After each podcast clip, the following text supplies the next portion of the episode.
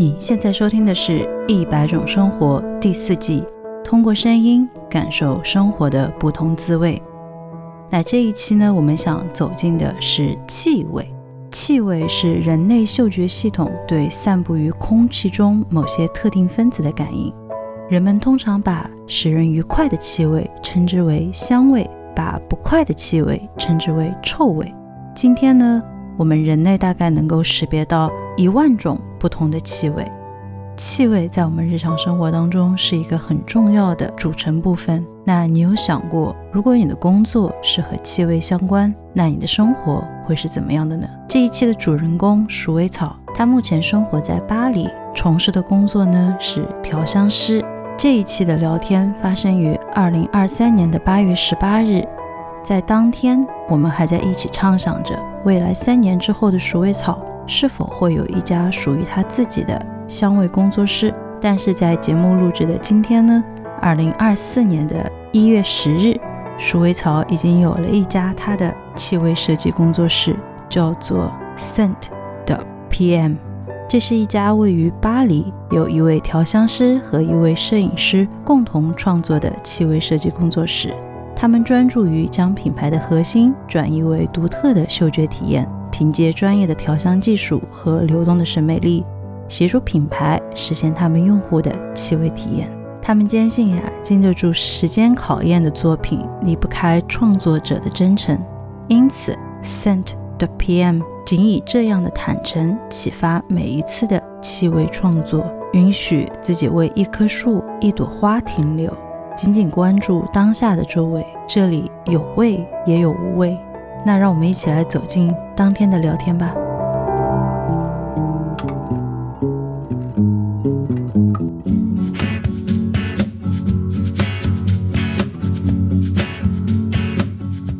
大家好，欢迎来到一百种生活，遇见生命的不同可能性。我是思佳。那这一期的节目呢，我们邀请到的是生活在巴黎的鼠尾草来做客，和我们一起分享一下他目前的生活。在具体开始本期的聊天内容之前呢，我们先让鼠尾草来为听众朋友们打一个招呼吧。Hello，思佳你好。Hello，大家好，我是鼠尾草。呃，我目前生活在巴黎，刚好有一年时这一年时间，因为因为我的项目是一个三年项目，然后我前面两年一直住在凡尔赛，就是我学校上学的地方，后来第三年才决定搬来巴黎，就是想要体验一下这个所谓法国的浪漫这样。你这样其实，在法国生活已经三年了，这样加起来的话，两年在凡尔赛，一年在巴黎。嗯，其实是有四年了，但是对的，已经有一段时间了。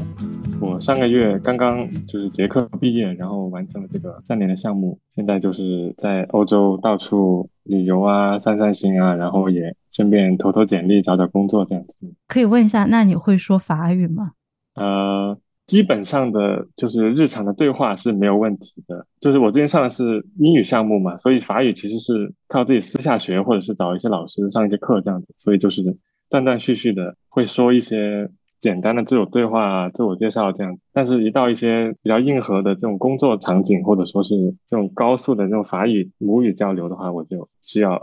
很烧脑的，比较吃力的。哎，那这里我们聊一聊你的名字啊，鼠尾草。一开始我以为这是你的别称，你的网名，但后来我听我的同事说说，哎，这可以是一个名字。真的吗？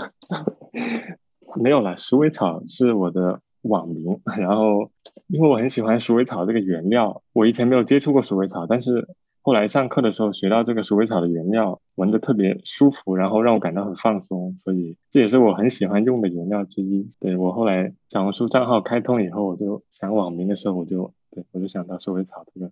对。对你聊到小红书，我这里和听众朋友们大概介绍一下，我和鼠尾草是怎么认识的呢？是我自己目前呀，我不知道为什么我对。香味的感觉完全变了。像我以前可能大学刚毕业的时候，我喜欢的，比如说香水味道，会更多的是一些木调的，就感觉好像很沉稳。因为那个时候可能太年轻，想要 沉稳一点，就很烦那种花香呀、果香，觉得哦，这种一点都不符合我的调性。但奇怪就奇怪到了现在。我现在三十多岁了，我发现啊，我很喜欢那种水蜜桃的味道，就很喜欢那种很甜甜的觉得好像生活已经够苦了，我要甜一点的滋味。所以我发现香味其实对于一个人来说，他在不同的一个时间段，你的喜好是不一样的。我就突然一下子很好奇，哎，那这些调香师们。他们的生活是什么样的呢？他们对于香味的一个自己的想法又是怎么样的？我就开始在小红书上面就开始就发现了鼠尾草，然后就开始果断的去邀约。然后这里也很感谢鼠尾草可以来参加我们这个节目，可以一起聊一聊你的生活。然后说到这个 sage，其实在英文的时候，我和你是一样的，我很喜欢这个调味，它其实也是个调味料嘛，可以用来做菜。但它翻译成中文的时候。它的这个美好的感觉，在我心目当中就一下子 破灭掉了，因为我自己是很 很害怕老鼠的。我害怕老鼠呢，最最重要的是因为它们的尾巴，因为老鼠和那个珍珠熊在我的嗯区别就是一个有尾巴，一个没尾巴。但珍珠熊我是 OK 的，老鼠我是真不 OK。所以每次当那个 sage 一翻译成中文，它是鼠尾，就是老鼠的尾巴的那个草，我就一下子呃。很难爱起来。我家里自己有种了，呃，一点就是一小盆鼠尾草，然后我觉得它那个尾巴就是翘起来的感觉，还真的挺好看就，挺可爱的。但我觉得它不太像老鼠的尾巴呀，我不知道为什么要翻译成老鼠的尾巴。它也不是那种光秃秃的，它也是有一些小绒毛。就是它的那个花，就有一根那个枝条，它会这样子绕一圈，挑起来卷起来这样子，然后。上面有些花，它会掉了嘛？它掉光了以后，那根就是只有一根枝条在这里面，还挺像的。哦。就是花瓣全部会自己会掉在地上，然后我就它就光秃秃的一根东西，然后翘起来在天上，就是有一种这种 这种感觉，我觉得可以联想到，的确。这里我们聊完了你的名字，我想问一下，你是为什么会选择想要成为一名调香师呢？呃，我一开始其实我本科的时候，我在美国，我念的是生物化学专业。然后呢，这个专业读着读着，到了第三年、第四年以后，就很多一些实验室啊、一些科研的这种这样项目的一些工作，或者是实习什么的，就做的并没有那种想象中的那么开心嘛。然后我当时就想说，这个行业并不太适合我，就是不适合自己搞科研这样子。我就想说，能不能找一些别的有趣的事情？然后就有一天就。碰巧遇到了这个呃学校的这种介绍什么的，然后就知道了这个啊这样的学校，然后有这样的专业这样子，我就觉得特别有意思，因为刚好我生物化学本科也是一个他们的要求的一个入学条件之一，然后我想说，那我也可以往这个方向就是尝试一下。对的，然后而且法国也是一个，就是对我来说还挺挺向往的一个地方，所以我就想说来法国特别酷，然后我就对的，我就来。好有趣啊！我以为调香师他对你的本科要求没有什么要求，那这样听起来还是很有要求的。呃，其实做调香师是没有太硬性的要求，我觉得，但是学校有要求，呃，一般是生物类的、化学类的、药学类的。这样子就是偏呃理科，然后偏这种有化学这个大背景的这么一些专业。就前几年，其实我们学校并没有这么明确的要求，但是近两年好像可能生源多了或者什么的以后，他们就开始就是筛选一些，就是更多条件这样子，就是让学生们的背景都更加的有要求这样。哦，那时间很长耶，要读三年。对的，对的，这个研究生三年时间还算是比较长的三年。我还是第一次听到研究生有三年的。嗯，对的，因为这个项目。其实我刚开始读的时候，其实觉得挺真的，觉得很长，就是一个很难的决定。我觉得刚开始的时候，就是我最开始哦来这个学校，我其实并没有想说要做一名调香师或者怎么样的，我就想说试一下这个行业嘛。所以我最开始读的是一个就比较 general 的偏向营销的那种化妆品和香水专业，然后也是一个两年的英语项目。然后学着学着发现，就是对营销啊、化妆品啊就没那么感兴趣了，反而就是上香水课或者原料。课的时候闻一些天然原料啊香水的时候，觉得就心里面出现了一种想要了解更多的那种冲动，还有那种好奇吧。然后我就觉得更适合香水，然后更更想要做这个方方面的工作。然后我就退出了这个项目。第一年的时候，所以我就转来转而申请了现在这个三年的这个项目，叫做香气设计与创作专业。想要成为调香师，是在这个项目之后，就是学着学着发现，咦，自己挺喜欢在实验室做配方的那种感觉，因为你有很多不同原料嘛，然后你可以选择用哪些原料，选择怎么搭配，然后加多少，等等这样子。每一次的尝试或者是调配，都有一种都能获得一个非常崭新的体验，然后有那种无限的那种可能的感觉，就觉得很有趣。所以这也是后来为什么我想成为一名调香师的一个最主要的原因。哦，说的很好耶，这个很好奇的是，项目这个研究生的学费贵吗？我感觉应该是一个还比较贵的 学科。一年一万欧出头左右，一万零几百欧元这样子一年的学费。对我觉得还好，因为毕竟你上课的时候还是会用到很多原料、很多消耗的东西，就是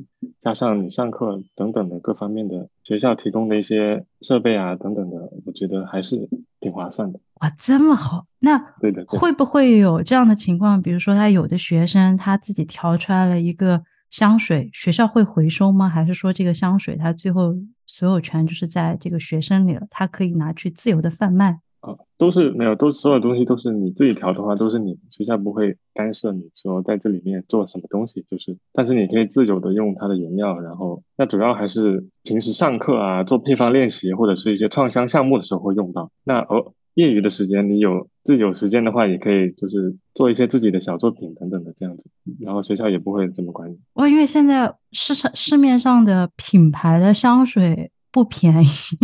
这个价格它越来越高。大概的话，我们以呃一百毫升来算的话，一百毫升应该是市面上现在能够买到比较大瓶一点，就是你可以用到天荒地老。作为一个一般人，你一年喷不了几次，可以用到天荒地老的这样的一个水平，它的价格应该是在呃便宜点的可能一百欧元，贵点的好几千欧元，它都会有涉及。那如果按照这一万欧，你们在那儿，哎，其实一点都不贵。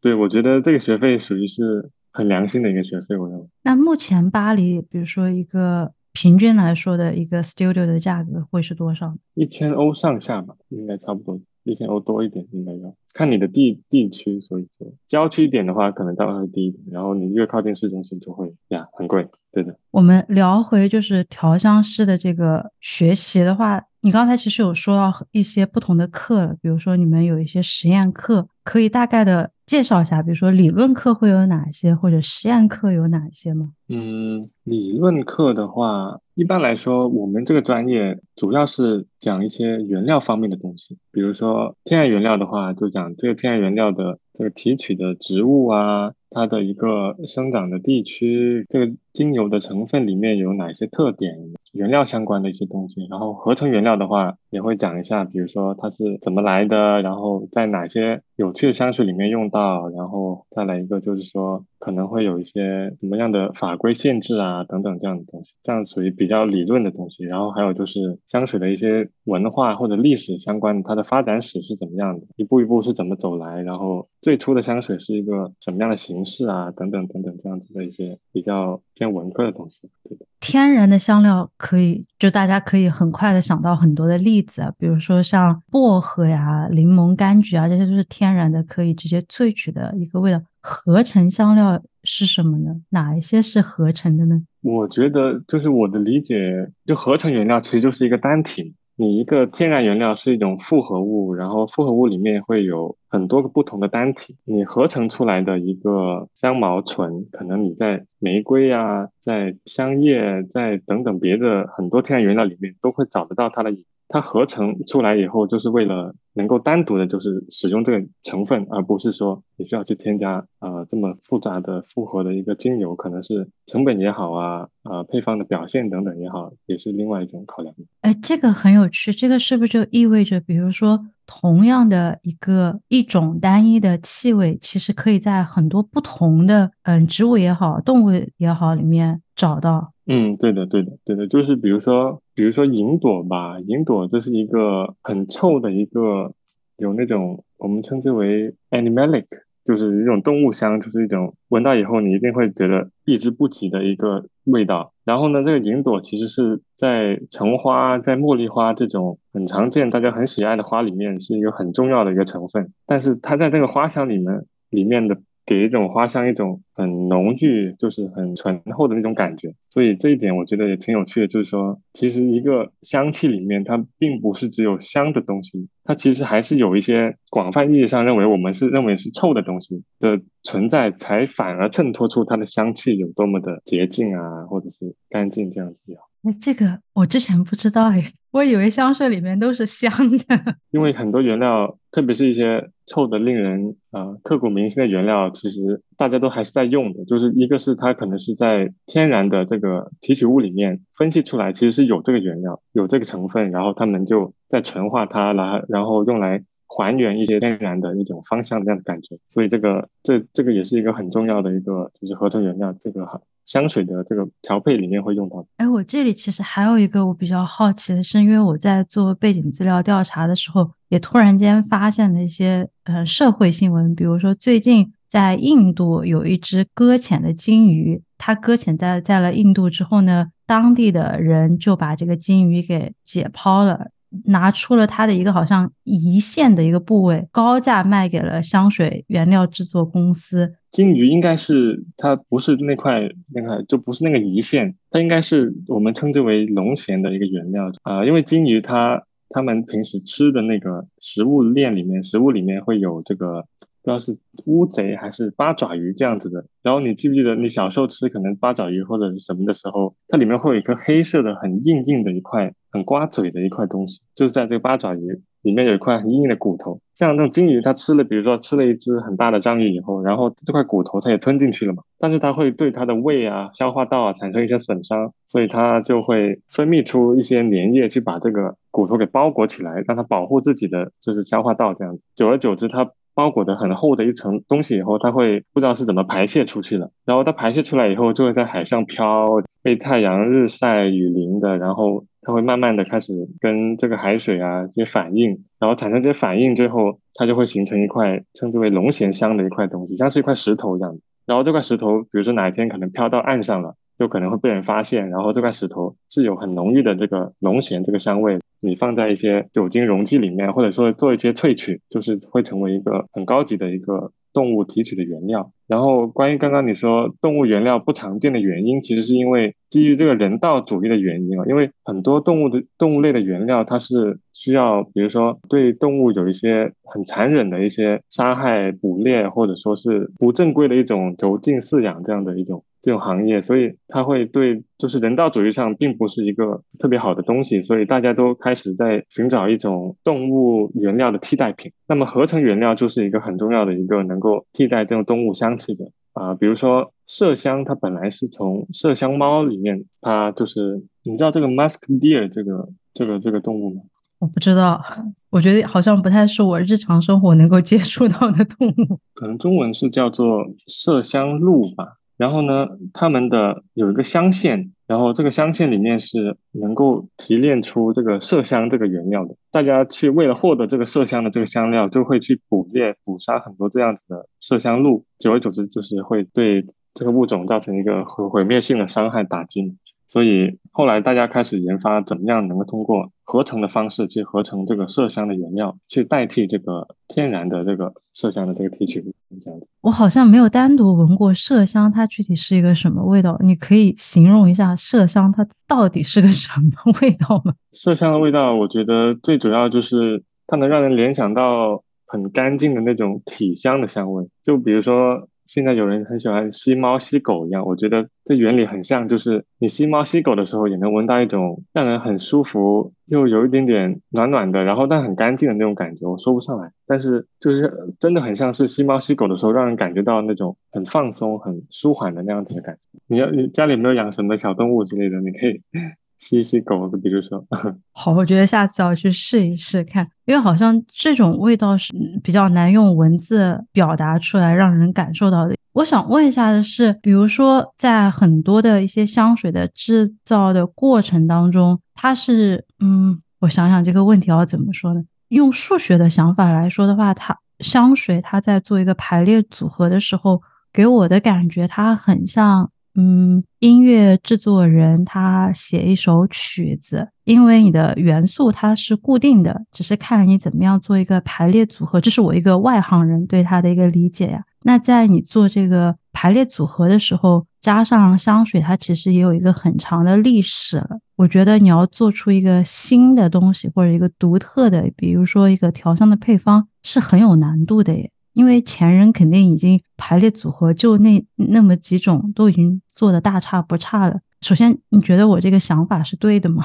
嗯，我我认同。我认为香水的确跟呃乐器就是谱曲这样的有很相似的这个地方。那目前，比如说市面上叫得上名字的这些香水厂，我其实很难看到他们真的有哪一些新的香水出来。我觉得好像很多时候我在看广告的时候都是，哎。这个广告不是 好多好多年前已经出现过吗？怎么好像换了个包装？可能它又改了一一点点成分，然后又是一个新的香水又上市了。这是我作为一个外行者、一个消费者的角度在看，我觉得我很少好像看到真的很新的一个香水的出现。但我不知道，就你作为一个内行人来说的话，香水的创新它一般是在哪些地方创新的？嗯，其实说到这里，我有一个很认同的。就是观点，然后也是我当时，这是我老师的原话，就是我们的香水老师说，他说，呃，市面上的香水在零几年的时候，从零几年的时候到现在就已经没有出现过新的香水。言下之意就是说，其实大家。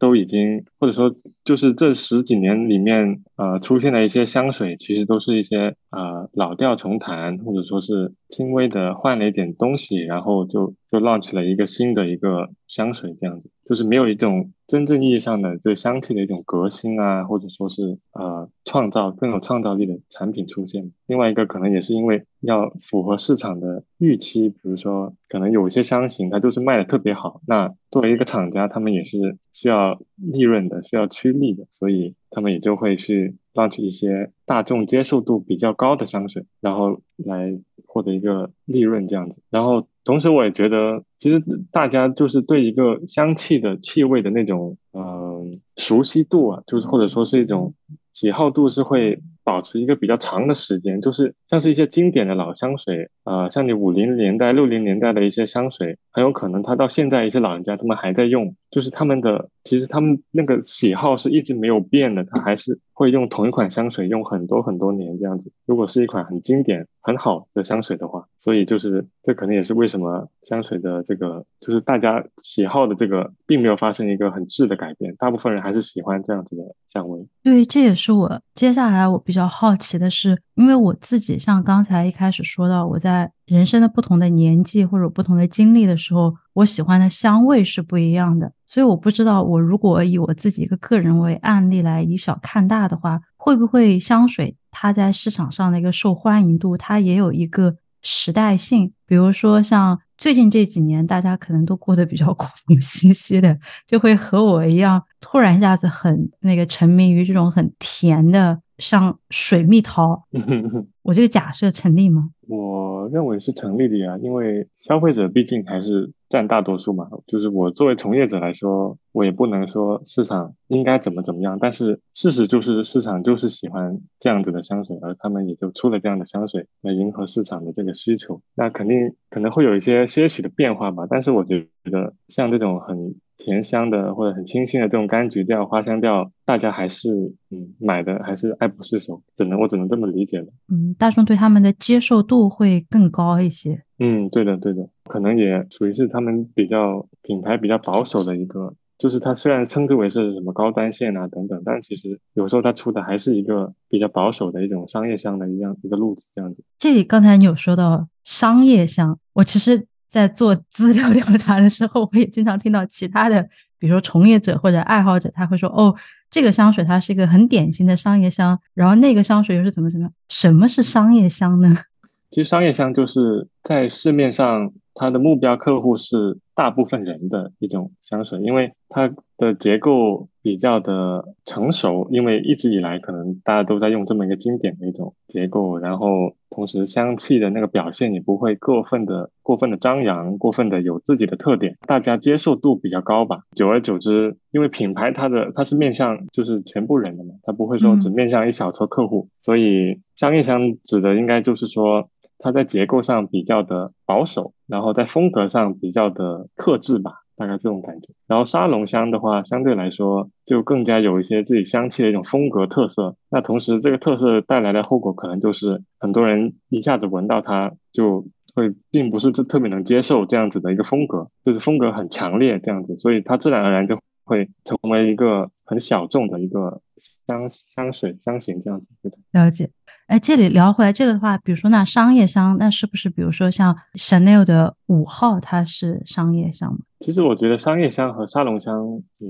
小众香也没有一个特别明显的界定，就是说香奈儿五号它刚刚 launch 的时候。它并不是要成为商业香的，只不过喜欢的人，它的人太多了，以至于它成为了一款人见人爱的香水。那这个时候的定义可能就是从这个慢慢的移到了这个商商业香这个感觉里来。然后也有一些小众香水品牌，他们出的一些香水特别的被人所喜爱吧，比如说 Le Labo 的。檀香啊，或者说是 Tiptop 的嗯眼中之水等等这种香水，或者说是 Byredo 的 Gypsy Water 之类的这样子的品牌，就是它最开始 launch 的时候，可能也没想说要成为一个商业香，但是久而久之，大家喜欢它的人太多了，以至于常常能够闻到这样子的香气的特点，然后它就成为了一个有那么点商业色彩的这种香水。了解，那所以说其实它也没有一个。很明确的一个界限，比如说你用了这些成分，或者你怎么样组合，它就是这一类型的香，只是说明它是不是受市场的接受范围更广而已。嗯，对的，对的。网上那些很神奇的鄙视链也其实并不成立，因为网上很多时候会把商业香放到鄙视链的最底端，会把比如说小众香好像就是在王者。这个，然后在下面一个是沙龙香，然后 最后一个就是商业香，所以好像也没有这样的一个划分，一个鄙视。嗯，其实商业香它有一个很潜在的一个限制，就是说它要成为一个商业香的前提是，因为它销售量必然会很高很大，那它卖的多了以后，它背后的这个就是原材料渠道的这个优化就显得尤为重要。比如说一个天然原料，如果你是做小众香来销售的话，它每年的产量是可以支撑这个小众香的销销量的。但是，一旦它要成为商业香了以后，这个原料它全年的产量都抵不上这一款香水的销量的话，那这个原料就不能够成为这瓶香水的这个商业香的原料。这是一个有一个限制，就是从成本上和从原料的这个产量上啊。就算你有个香水，大部分人很喜爱，但是因为你是不可以成为一个大家都买得到的香水的话，那它也不会成为商业香。所以我觉得有一点就是说，啊，小众香里面会用到一些原料是很罕见的、很少，然后或者比较贵啊等等的这样子的一种原料在里面的话，那你的香气风格也是能够做到跟商业香。非常的不一样，然后另外一个就是说，啊，要想成为商业香，我觉得有一个点可能就是它对原材料的把控会比较的严格，因为它商业香的就是性质就是说，它更多是需要投入成本去做营销这一块，所以它在香水的这个香精里头投入的成本会比较的低，带来的就是说它的表现力肯定没有。或者没有，不能说肯定吧，就是它的表现力可能会没有同样价位的小众香来得好，但是因为啊，它也是一个很完整、很优雅的一个香水作品，所以大家还是会喜爱它。了解，哎，那我比如说作为一个外行啊，去买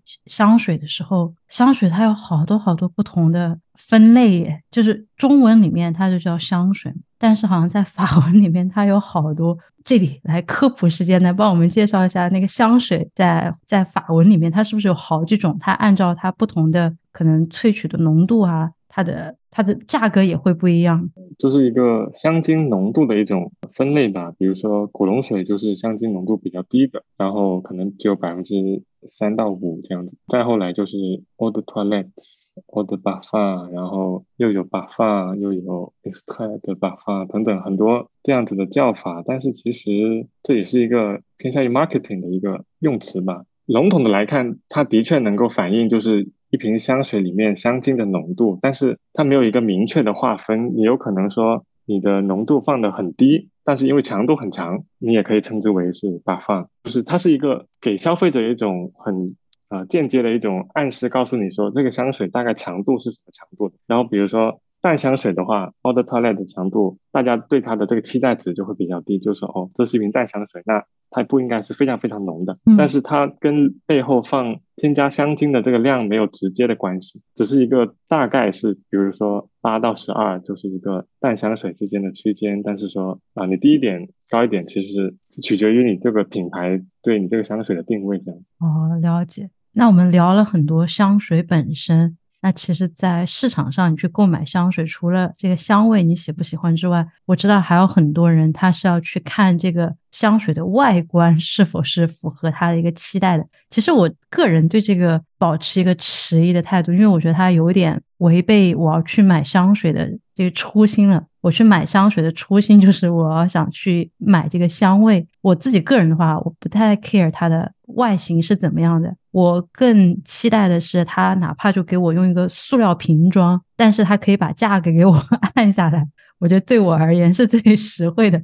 好多香水它的包装可沉了，在我的看来，我觉得它为什么要就明明它里面就三十毫升很小，外面的那个包装巨大，我很多时候就在想，我为什么要去买块砖头放在我家里？所以我这里很好奇啊，鼠尾草是你在学习的过程当中，你们会设计比如说香水瓶的设计吗？还是你们整个课程就只对香水本身？对，只对香水本身，就是只对里面的这个液体呃做研究，然后对瓶子的话，更多的是一种我认为给消消费者一种就是大概一种感觉，比如说这个香水会是什么样的一种风格，会是一个比较前卫的、比较经典的、比较有个性的，或者是呃比较甜蜜的这么一个直观的一种从市场角度、一种营销的这种角度去理解吧。我我们学的属于是啊怎么样做一款。这样子的香水，比如说可能啊、呃，你给一个什么样的瓶子，然后说让你说设计一款适合这个瓶子的香水等等这样子。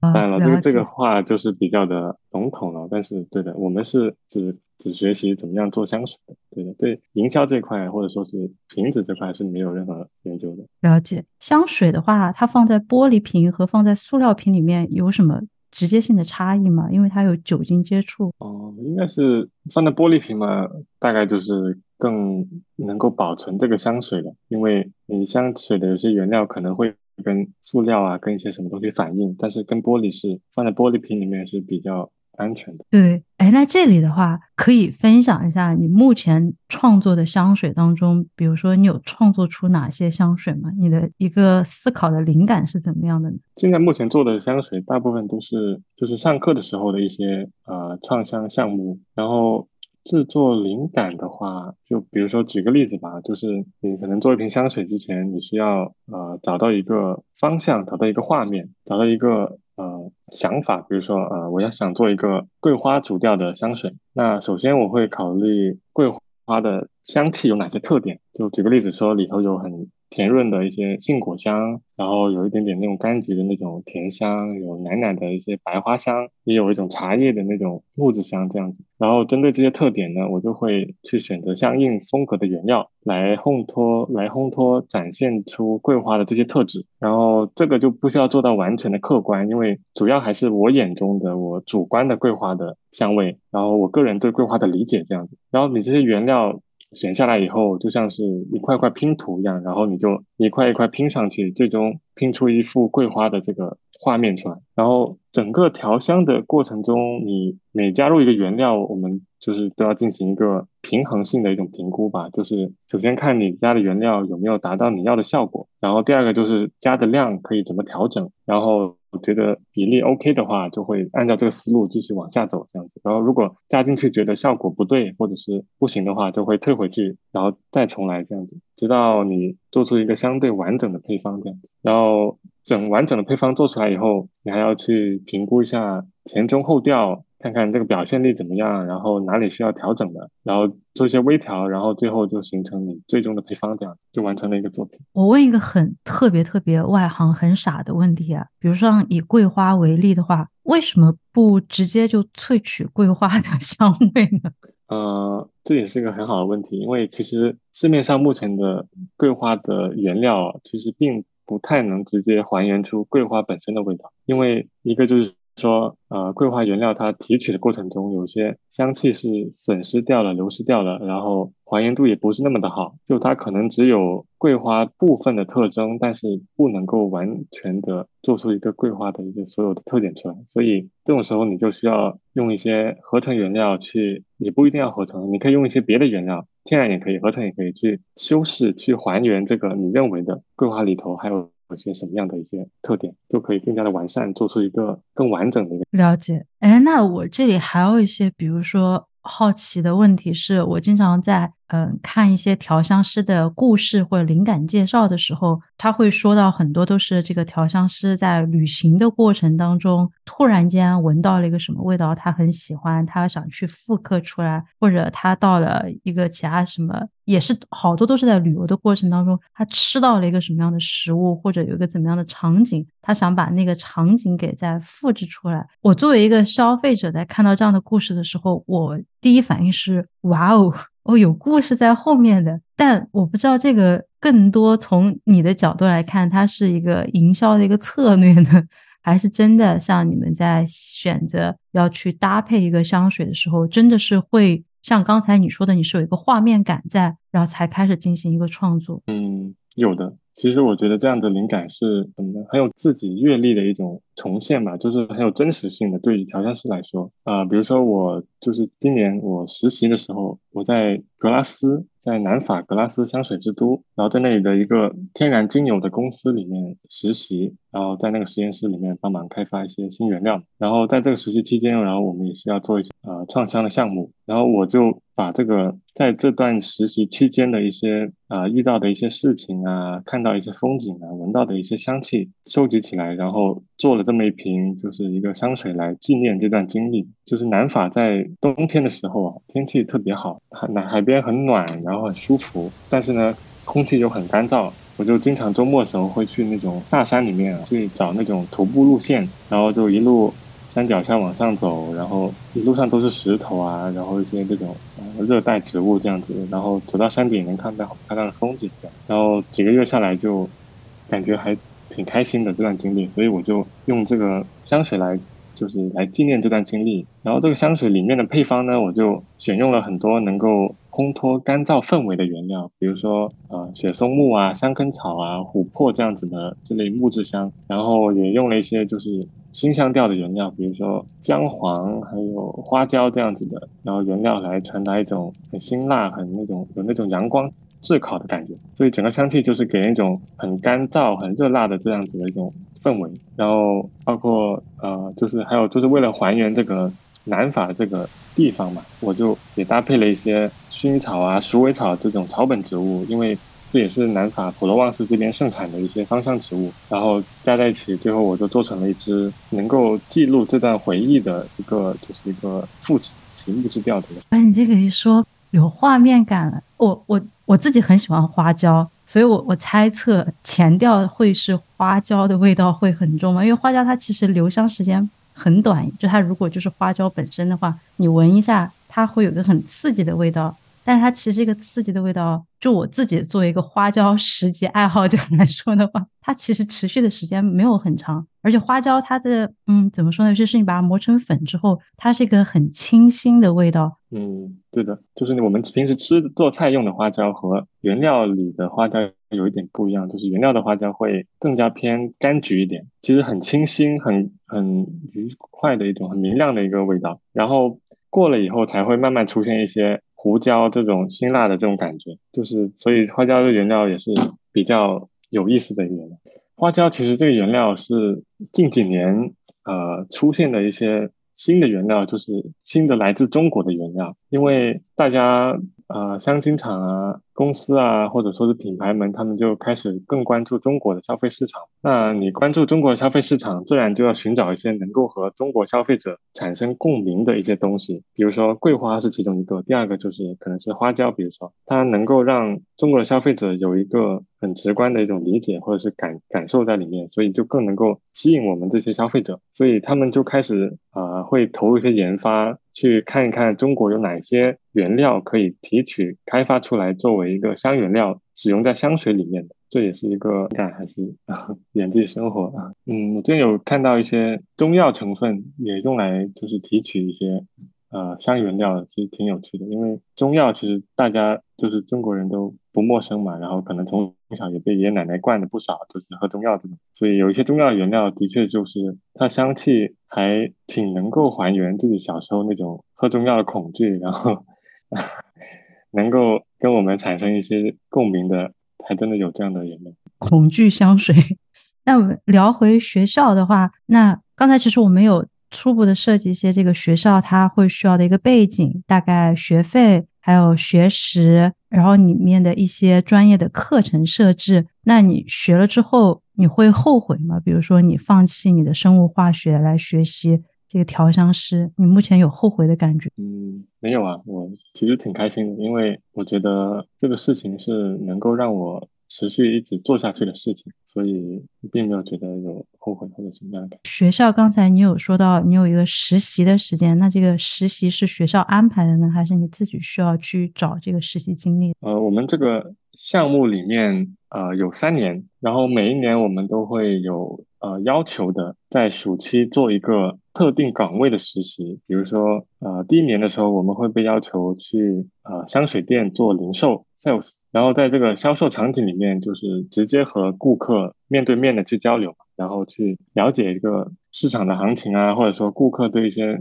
某种香气的这种反馈。然后第二年就是要去呃香精或者是化妆品实验室去做一些更加偏技术类的、更加 technical 的实习。第三年的实习，我们就是。啊，被安排到这个呃 IFF 公司的不同分部去做，嗯，一个这个就是跟着我们的导师去做评香或者调香或者是原料开发这样的工作。哎，这打断一下，IFF 是指的？呃，IFF 是一个，就是他和学校在一六年的时候就是共同创业了，创立了这一个呃调香。这个香气设计专业，然后它的全称是 International Flavors and Fragrance，这个是一个就是很大的一个全球 top 三的香精企业，然后它总部在纽约，然后它就跟我们的学校叫做 e z i p a 一起创办了这个呃三年的这个调香师培训的项目，在这个法国这个凡尔赛这里，然后呃就是有一个事情需要跟大家科普一下，就是说呃。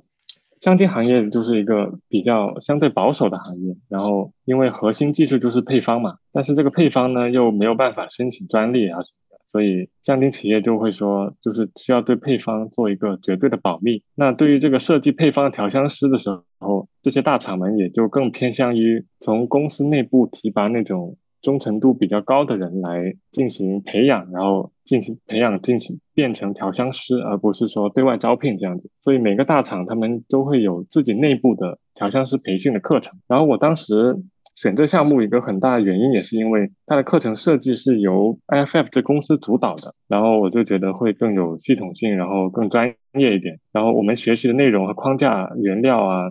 等等都是由 IFF 来提供，所以就是学的原料规格也比较高，然后三年下来学的比较多东西，加上他第三年会给我们安排一个在 IFF 的全球不同的分部做实习的这个机会，然后我觉得也是比较宝贵的，所以这一点还是需要就是跟大家浅浅推销一下我们项目。哎，那你们一个一个班或者这样的一个专业大概有多少学生呢？我们一个班大概有十几到。二十个人不等，就是每一年的学生都不一样数量。那大概他，比如说他的一个背景或者国籍是怎么样的？他会更多都是法国当地人吗？呃，法国人也有，有像我们班有中国人、韩国人。印度人有法国、波兰、意大利、美国，就是都是来自各全世界各地这样子。然后其他班级有一些啊，伊朗啊、日本啊等等等等，很多不同地方背景的人来这里上学。哎，那你现在是面临着一个就是毕业要找工作的一个阶段？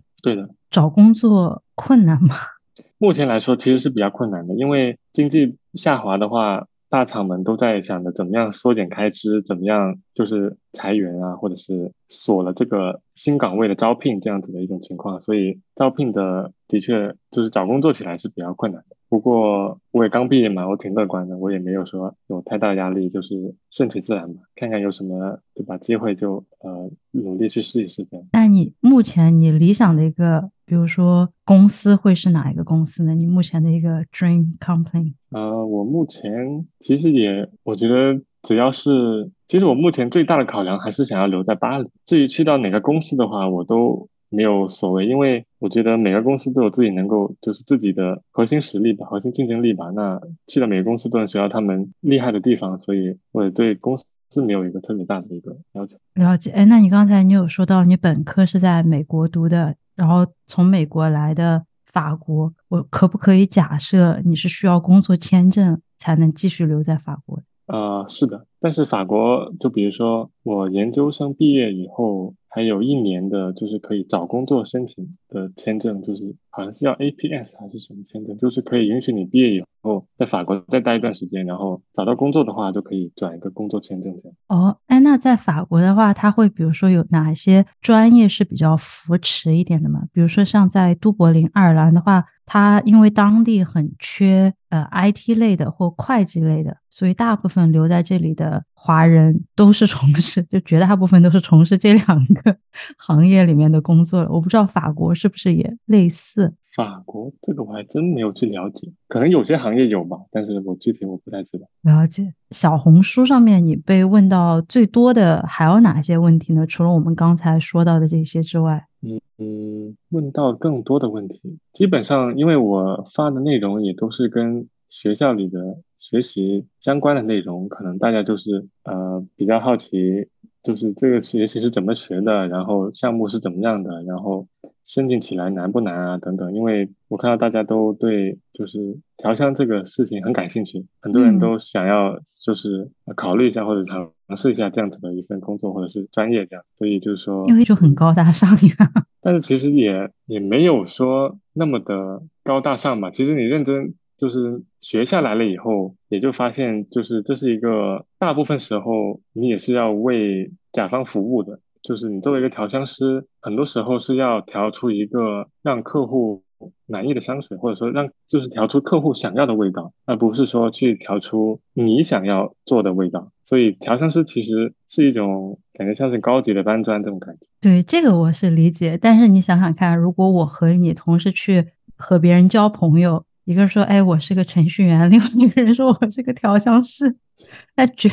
绝大部分人肯定都会对说是调香师的那个人报以“哇哦，我好想了解你哦”，然后程序员就会被冷落在一边。嗯，我觉得一讲到调香哦，就是大家都会自然而然的联想到香水，但其实也不是说每个调香师都都是做香水。这一点就是我比较想跟大家呃分享的，就是说其实调香。香精里头也分很多呃不同的领域，比如说一个是香水，第二个大类就是你的日用品啊，比如说你的洗头水、沐浴露啊，你用的一些呃带香的一些护手霜啊、身体乳啊，再来就是说清洁类的，比如说洗衣液啊、柔顺剂啊这样子的。其实这些香的背后都是有调香师来完成，然后也不是说每个学调香。毕业的学生最后都会做香水，因为大家也会就是像我，比如说我是上完了这个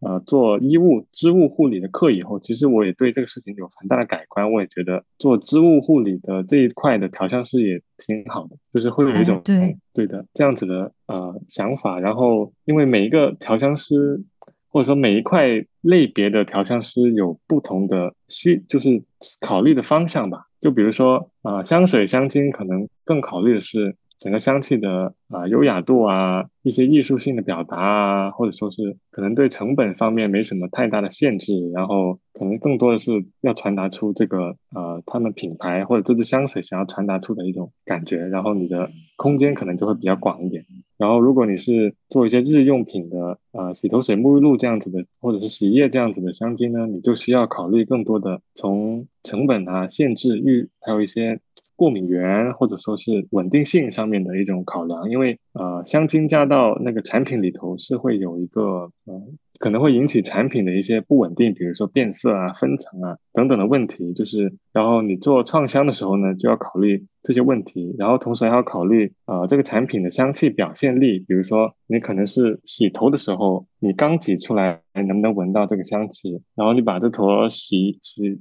洗发露揉在头上出泡泡的时候是一种什么样的感觉？然后最后你冲洗下来以后。留香是怎么样的感觉，就是像这种每一步的这种实用场景的一种香气表现力都要去进行一个评估，然后最终才会呃就是放到市面上销售嘛。等于说这是一个，就我认为这是一个更加能够诠释。一句话就是做香是为了愉悦人民嘛，或者是愉悦大众等等的这种，就是你是为了这个大部分的消费者去做的这个是个香精，然后你这个香精最终是流入到万家家户户里的，然后给大家带来很不一样的一种香气体验的。但是如果你是做香水的话，你可能最终会是只有一小撮人使用了这个香水，然后用上了这个气味，这种感觉就是挺不一样的。我很认同你说的这个，而且市场上也确实如此。比如说像香水的选择其实很多，虽然说我刚才一直在说它其实就那么几类，但其实是很多很多的香水。就哪怕你是小众的香水品牌，其实也有好多好多好多。但是你把这些看到，嗯，接下来的像刚才鼠尾草说的，像蜡烛呀、室内香氛。它其实现在市场也发展的很好，再到现在的再说，比如说像刚才说的，呃，洗发，比如说洗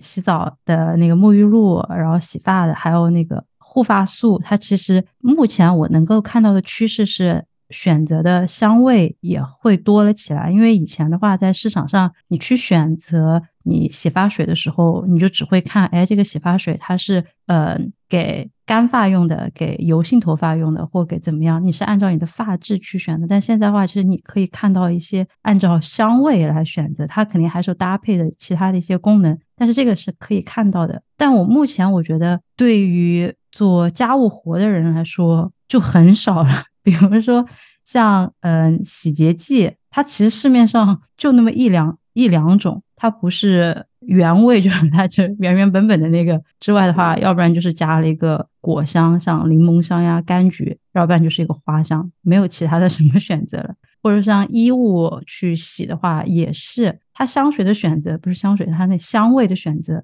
很局限。我觉得它应该不太超过五种。就如果你去一个超市里面，可以看到五。五种不同的香味的话，已经说这个超市算比较大的超市了。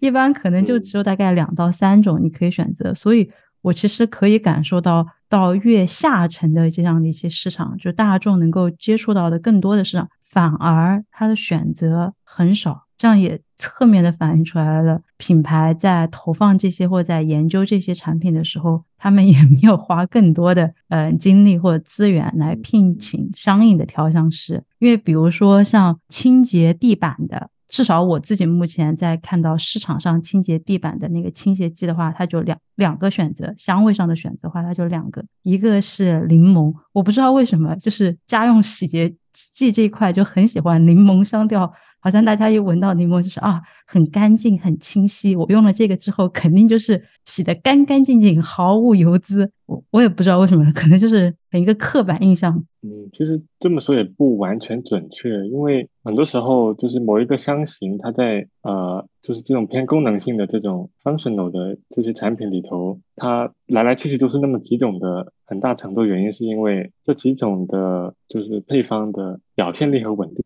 性比较好，就是它一个是放在配方里面不会出一些什么问题，第二个就是说它的表现力非常的好，然后能够在每个环节都能够让消费者满意，然后成为了消费者喜爱的这个香味，然后它就会一直不断的持续重复使用这样的一个香味，嗯，然后同时也是因为就成本上的限制吧，然后能够使用的原料其实是比较局限的，就。是做这样子的一些织物护理啊，家庭就是清洁类用产品的原料是比较有局限性的，所以它也很难够是说经常性的做出一些不同组合来，因为你来来去去也就那么几十上百个原料是很常用、很好用的，所以每次创香的时候，就是你可能就是不会不会做出一个完全不同的东西，就是你可能是风格在那里，然后有可能有些微调这样子。然后第二个就是说，哎，但这个这样一想的话，会不会是这是一个？缺失的市场呢？比如说，可能大家在想着，就按照嗯洗地板的那个清洁剂来说，好，那可能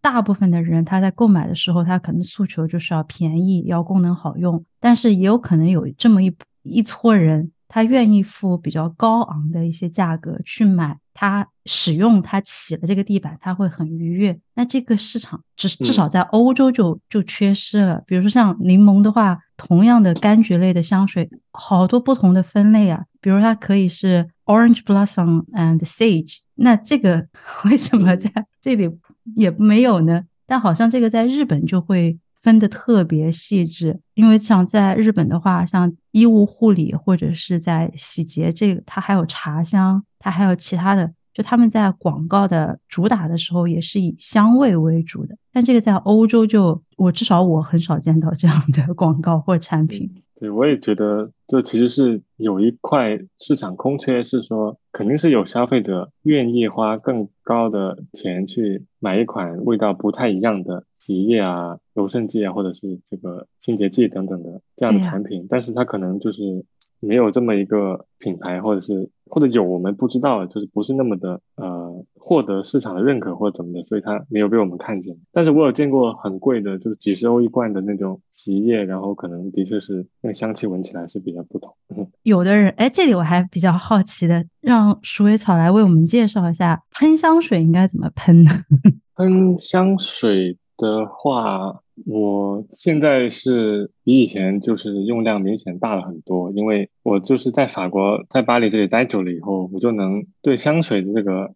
使用频率和次数会慢慢上升。然后，因为大家大家走在路上，每个人都带着很很浓的香水，然后每个人都就是有一种就是百花百花齐放、争奇斗艳的感觉。所以我现在喷香水也就毫不手软，就可能一次喷个七八下，全头从头喷到尾都有。但我也是啊，有刻意在，就是带入自己，就是作为一个法国人这样子来使用香水，看看是什么感受。然后目前来说还是不错的。我经常就是在网络上面会看到有一些人他会说，喷香水的正确方式是要喷在什么你的手的动脉，还有什么颈动脉，这样在随着你的什么一个血液循环的时候发热，会这个是有道理的吗？这个。应该是有道理的，但是除了这个以外，我觉得有些香水就是它喷在皮肤上和喷在衣服上会有一些不同，因为皮肤上可能有一些呃别的一些比如说汗液什么荷尔蒙之类的，可能会影响一些或者是改变一些香水的味道，所以有的香水我就喜欢它在皮肤上的味道，然后有些香水我就比较喜欢它在衣服上的味道。这样了解，所以这个其实还是没有一个固定的，就是看你自己喜欢怎么样怎么来，但是。体温肯定也是能帮助，就是香水的这种挥发嘛，肯定也是。嗯，我刚才为什么想问这个问题呢？是因为像我自己啊，大部分的时间我在喷香水的时候，我是喷在衣服上面的，因为我之前在喷在我看到别人喷身上的时候，我觉得就是你个人的一个爱好。但是别人在看到我喷衣服上面的时候，我就会收到异样的一个眼光，说你这个人没有品味，你不知道如何正确的喷香水，你应该喷在什么手上，然后再揉一揉，再揉到耳朵后面，然后想哦，我当时是哦，然后还是继续的往自己的衣服还有我的那个双肩包里面喷。我觉得喷衣服。唯一需要注意的就是这个颜色的问题。如果是香水是没什么颜色的话，我觉得喷在哪里都没问题，喷在沙发上、床的床上、枕头上都没有问题，完全是很个人的一个习惯。对，这里也向听众朋友们介绍一下，就是你喜欢怎么喷香水是你的事，你都已经花了钱了，买了这个香水了，怎么使用它就是你说了算。哎，反正这个扯远的，我们扯回 鼠尾草现在的生活的话，那你现在？好像听下来对你的生活很满意，你很喜欢你的这个行业。虽然说你目前在找工作这样的一个过程当中，但是我感觉到你对自己是很有信心的。嗯，是的，一个是因为啊啊，我可能是比较乐观的人吧，或者是不会说担心的太多。我觉得叫什么？呃，船到桥头自然直这样子的类型，所以我就觉得，而且我也做好了准备，就是说，因为并不是说我们这个项目毕业的同学们，大家一毕业就会当上调香师或者怎么样，就是大家还是会先进入这个行业，从不同的岗位工作开始了解，开始。慢慢的积累一些自己的经验啊啊人脉等等的，然后慢慢的可能最终他可能喜欢这个岗位，就是也停在那个部门或者怎么样的，或者有些人最终也成为了调香师，但是他也并不是说我们一毕业就得要做出一个什么样的作品，或者是当上什么什么大公司的调香师这样子，感觉因为我已经做好了这个准备，就是说，因为调香师是一个非常漫长的一个职业，你不能够说学了三年以后你就能做出非常非常好的作品。就我认为，你一直到三十、三十、四十、五十、六十岁，可能你都要不停的、持续的去学习，然后去进步，去尝试去做不同的作品，这样子。保持一个积累，然后你才能够一步一步就是继续成长这样子。所以我现在对自己的这个预设就是说，呃，找到一个在这个行业内的一份相对我满意的工作，然后慢慢做下去，然后同时啊也会做一下自己的作品啊，看看能不能在自己家里面或者哪里做一个小小的工作室，然后我就能够继续做自己的事情，然后同时慢慢积累行业内的一些经验这样子，然后一步一步向着目标前进吧。我感觉你整个人很稳，我在好奇是这种很稳的背后是来自于你家里人的支持吗？呃，对的，我家里人还比较支持我现在这样的一个事情，所以然后也没有说呃需要我怎么怎么样的，就是比较说放开手让我做这样子，所以我也就就是按照自己的节奏吧，就是就慢慢的嗯做下去。特别多经济上的压力。嗯，对的，这也是我比较幸运的一点，因为的确这个工作并不是一个在短期内并不是一个来钱很快或者很多的工作，它也是需要你去慢慢去积累啊，然后去投入去耕耘，然后最后才会有所收获的这么一个一条路这样子。了解，哎，那你会比如说好奇你三年后的自己会在哪一个城市继续生活吗？你会希望三年后还继续在巴黎生活吗？嗯，我觉得我是一个比较浪漫主义的人吧，就是我会很期待看到三年后的自己去到了一个完全没有想过的地方，然后生活也好，定居也好，就是我还挺喜欢这种有一点冒险的这样子的这种精神这种生活。然后刚好就是家里面也对我没有太太明确的一个规划，那我就能够放开自己做自己的事情，或自己做自己呃想做的事或者想去的地方这样子，所以。三年后，我唯一想要有的目标就是有一个自己的工作室，然后也有一些自己满意的作品，这样子就可以。那很棒哎！我突然下就很好奇，因为我自己最近不是最近，我自己近几年也开始在做家长嘛，也在想做一个怎么样的家长会受到孩子的喜欢，所以我比较好奇的是。在你小的时候的成长的一个过程当中，你受到来自于家里的更多的是，比如说鼓励式教育呢，还是像老一辈会多一点的打压式教育多一点？呃，我在家应该受到的是鼓励式的教育比较多，因为我爸好像也是一个比较心思比较。就是大条一样的，就是他不会太在意或者你怎么样，哪个做得好，哪个做得不好这样子的，就是他也不怎么管我。其实，那我们自己也就呃，不过我小时候其实可能是学业上也没有什么，就是一直保持中上水平吧，没有说让他们到很焦虑的地步，所以他们也就放开让我自己玩自己的，然后自己学自己的。哇，那也很好呀。哎，那在我们进入快问快答之前，你还有什么想在这里分享或者？用声音记录下来的吗？嗯，啊，说起来，我刚刚我们一直没有啊。对了，我想说的有一个就是关于我在嗯。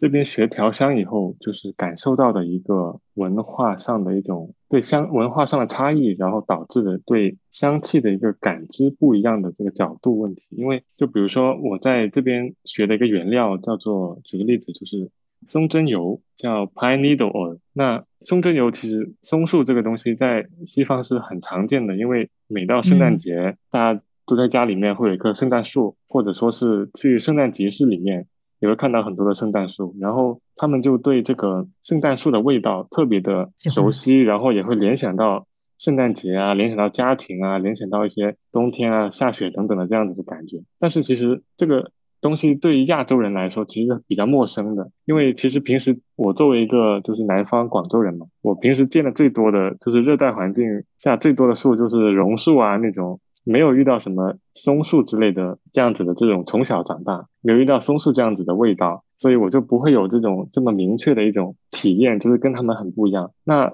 我觉得这个主观感受的差异也会就是在香水里面有所展现嘛。所以每一个香水在不同文化背景下的人对它的感知肯定是很不一样的。所以我就是觉得从这一点这一点上看。我觉得我挺希望看到越来越多，就是中国的调香师从我们自己的中国的文化一些特色的角度出发，然后去啊诠释某一个香气的这种回忆啊，这样子的一种就是情感的一种共鸣啊等等的。我认为是更就是比起一些呃西方的调香师，更能让就是中国的消费者产生共鸣，产生一个。连接的，所以这一点上，我就是这也是为什么我想要在小红书上分享我呃在这边学调香的一些心得体会或者想法，就是我想要看到，我希望能够有更多啊中国的调香师做出我们中国消费者更贴近我们呃文化或者说是一些灵魂的一些香气，我很期待看到这样子的味道，所以那这也是我努力的一个方向。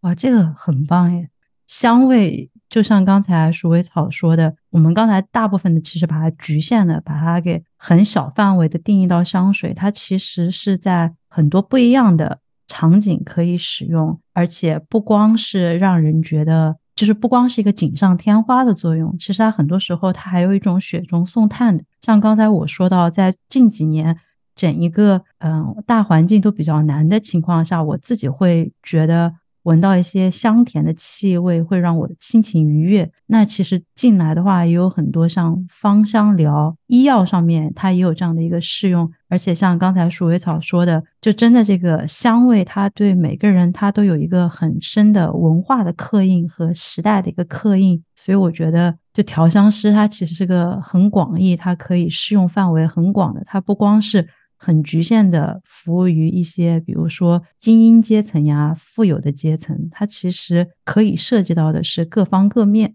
的阶层。所以我也希望，就在整个市场的发展下面的话，它可以更多的注重到下沉市场，一般的平民老百姓，他们在怎么样使用比较廉价的一些产品的时候，也能够给自己带来一些愉悦的感觉。比如说，呃，在扫街的阿姨。他们在使用一些消毒液的时候，他闻到的可能不光是一个刺鼻的酒精的气味，他可能闻到的是一些让他工作上在扫大街的时候更开心的一些氛围。我觉得这个是我我很希望在后面整个市场经济发展下能够看到的，因为当下整个调香师他其实还是一个比较围绕着一个上上层阶级在展开工作的一个职业。嗯，对的，对的。这个这个想法，在我学做那个衣物护理、一些洗衣液、柔顺剂的时候就很有体会。然后我们的老师也很好，他是一个在那个行业就是保洁做了很多年的一个老师。然后他现在开了自己的一个工作室。然后他就跟我们说，他说，呃，就是他是一个很乐天派的一个很行动乐天派的一个人，所以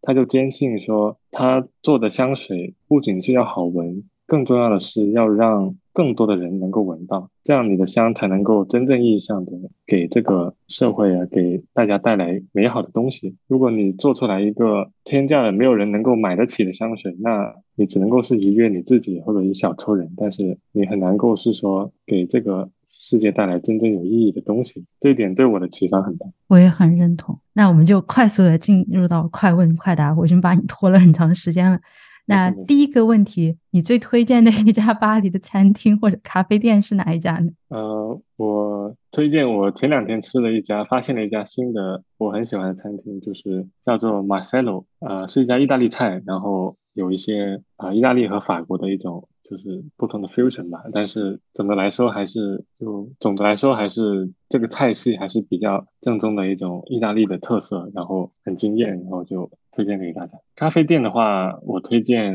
卡瓦，叫做 K A W A，在马黑区是一家也是专门做咖啡的店，然后大家可以尝尝他们家的咖啡，挺不错。那第二个的话，就是刚才我们在聊整个香水，其实是从市场上一个大环境在聊。我一直没有问，我避免问的是你个人的选择，因为我当时我想避开就是个人的喜好，因为很多可能在听的时候，他可能是想从一个大的角度去听，所以我一直在很试图的避免掉问你你自己喜欢什么香水呀，你喜欢什么香味呀？那这里到快问快答了，赶紧让我问一问你自己在选择香水的时候，你有什么喜好或者偏好吗？呃，我就。比较喜欢那种呃清冷干净的木香，然后就是不是那种特别张扬啊、特别热辣什么乌木那种，但是。就是喜欢那种比较冷一点的，然后很干净、很安静的那种。然后最近用的很开心的一款是伊索的，叫 t a s i 是伊索的一款香水。然后就是那个我一天能够就是喷七八下一次那个这个香水。对，哦，我到时候也会把这个放到 show notes 里面。大家如果也喜欢这种类型清冷调的木香的话，可以。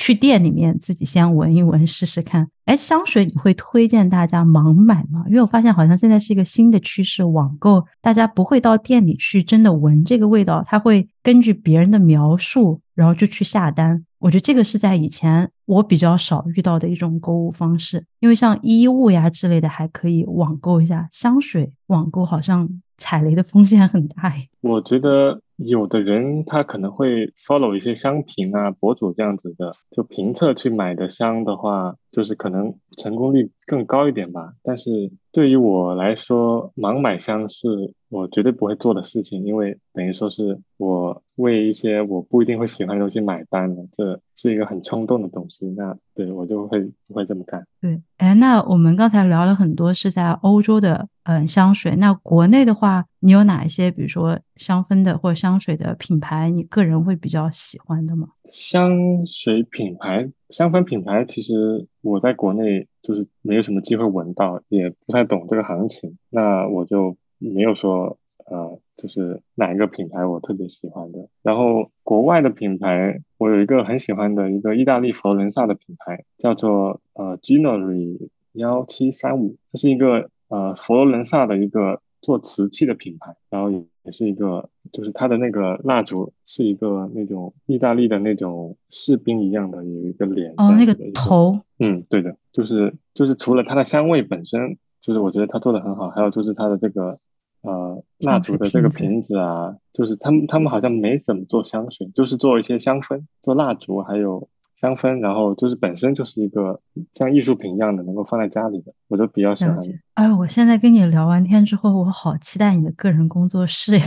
因为我感觉我我很喜欢你整个人展现出来的给人的一个氛围，就是你的描述也好，所以我不知道为什么会觉得你，如果你制造出来的香水会至少让我觉得，首先我会很好奇，第二个呢，我会觉得有一种嗯可信赖感。所以，哎，我还很期待三年之后，如果你有你自己的香水品牌或者香水工作室的话，下一次我们在聊天的时候，我就会喷上你的 香水再跟你聊。最后这个问题的话，就是你会对什么类型的生活好奇呢？比如说他生活在哪一个城市，或者从事什么样的一个职业，在人生的哪一个阶段，作为当下的你会比较好奇的呢？呃，我一直以来都有一种。有一个小梦想吧，就是我想要当一个在山里的农民，就是有一个自己的房子，然后自己的一个小农场或者是一块田什么之类的，然后。可能有几只羊啊、牛啊、养鸡啊，就是等等，或种种两两块地这样子的，这样子的生活我挺好奇的。然后我也挺喜欢，就是在山里的这种生活，因为你就跟大自然非常的近，然后你又没有任何人干扰你，这样子，这是我很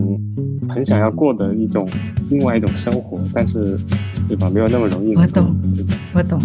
我我也很喜欢你，不知道我花了多少力气想在想找到这样的人，但是就真的是很难。第一，这样的人他没有什么社交媒体让我找到。对的，对的，就是对这样子的人，他也不会去专门去发展媒体让大家去就是干扰他，打扰。对，这就是这一期的一百种生活了。让我们在二零二三年的八月十八日下午的时候和鼠尾草聊了这一期。我个人很期待三年之后鼠尾草会有一个怎么样的一个人生际遇，我好期待呀！我真的是现在如果有那个小叮当的时间穿梭机的话，我就很想穿梭到那个时候去。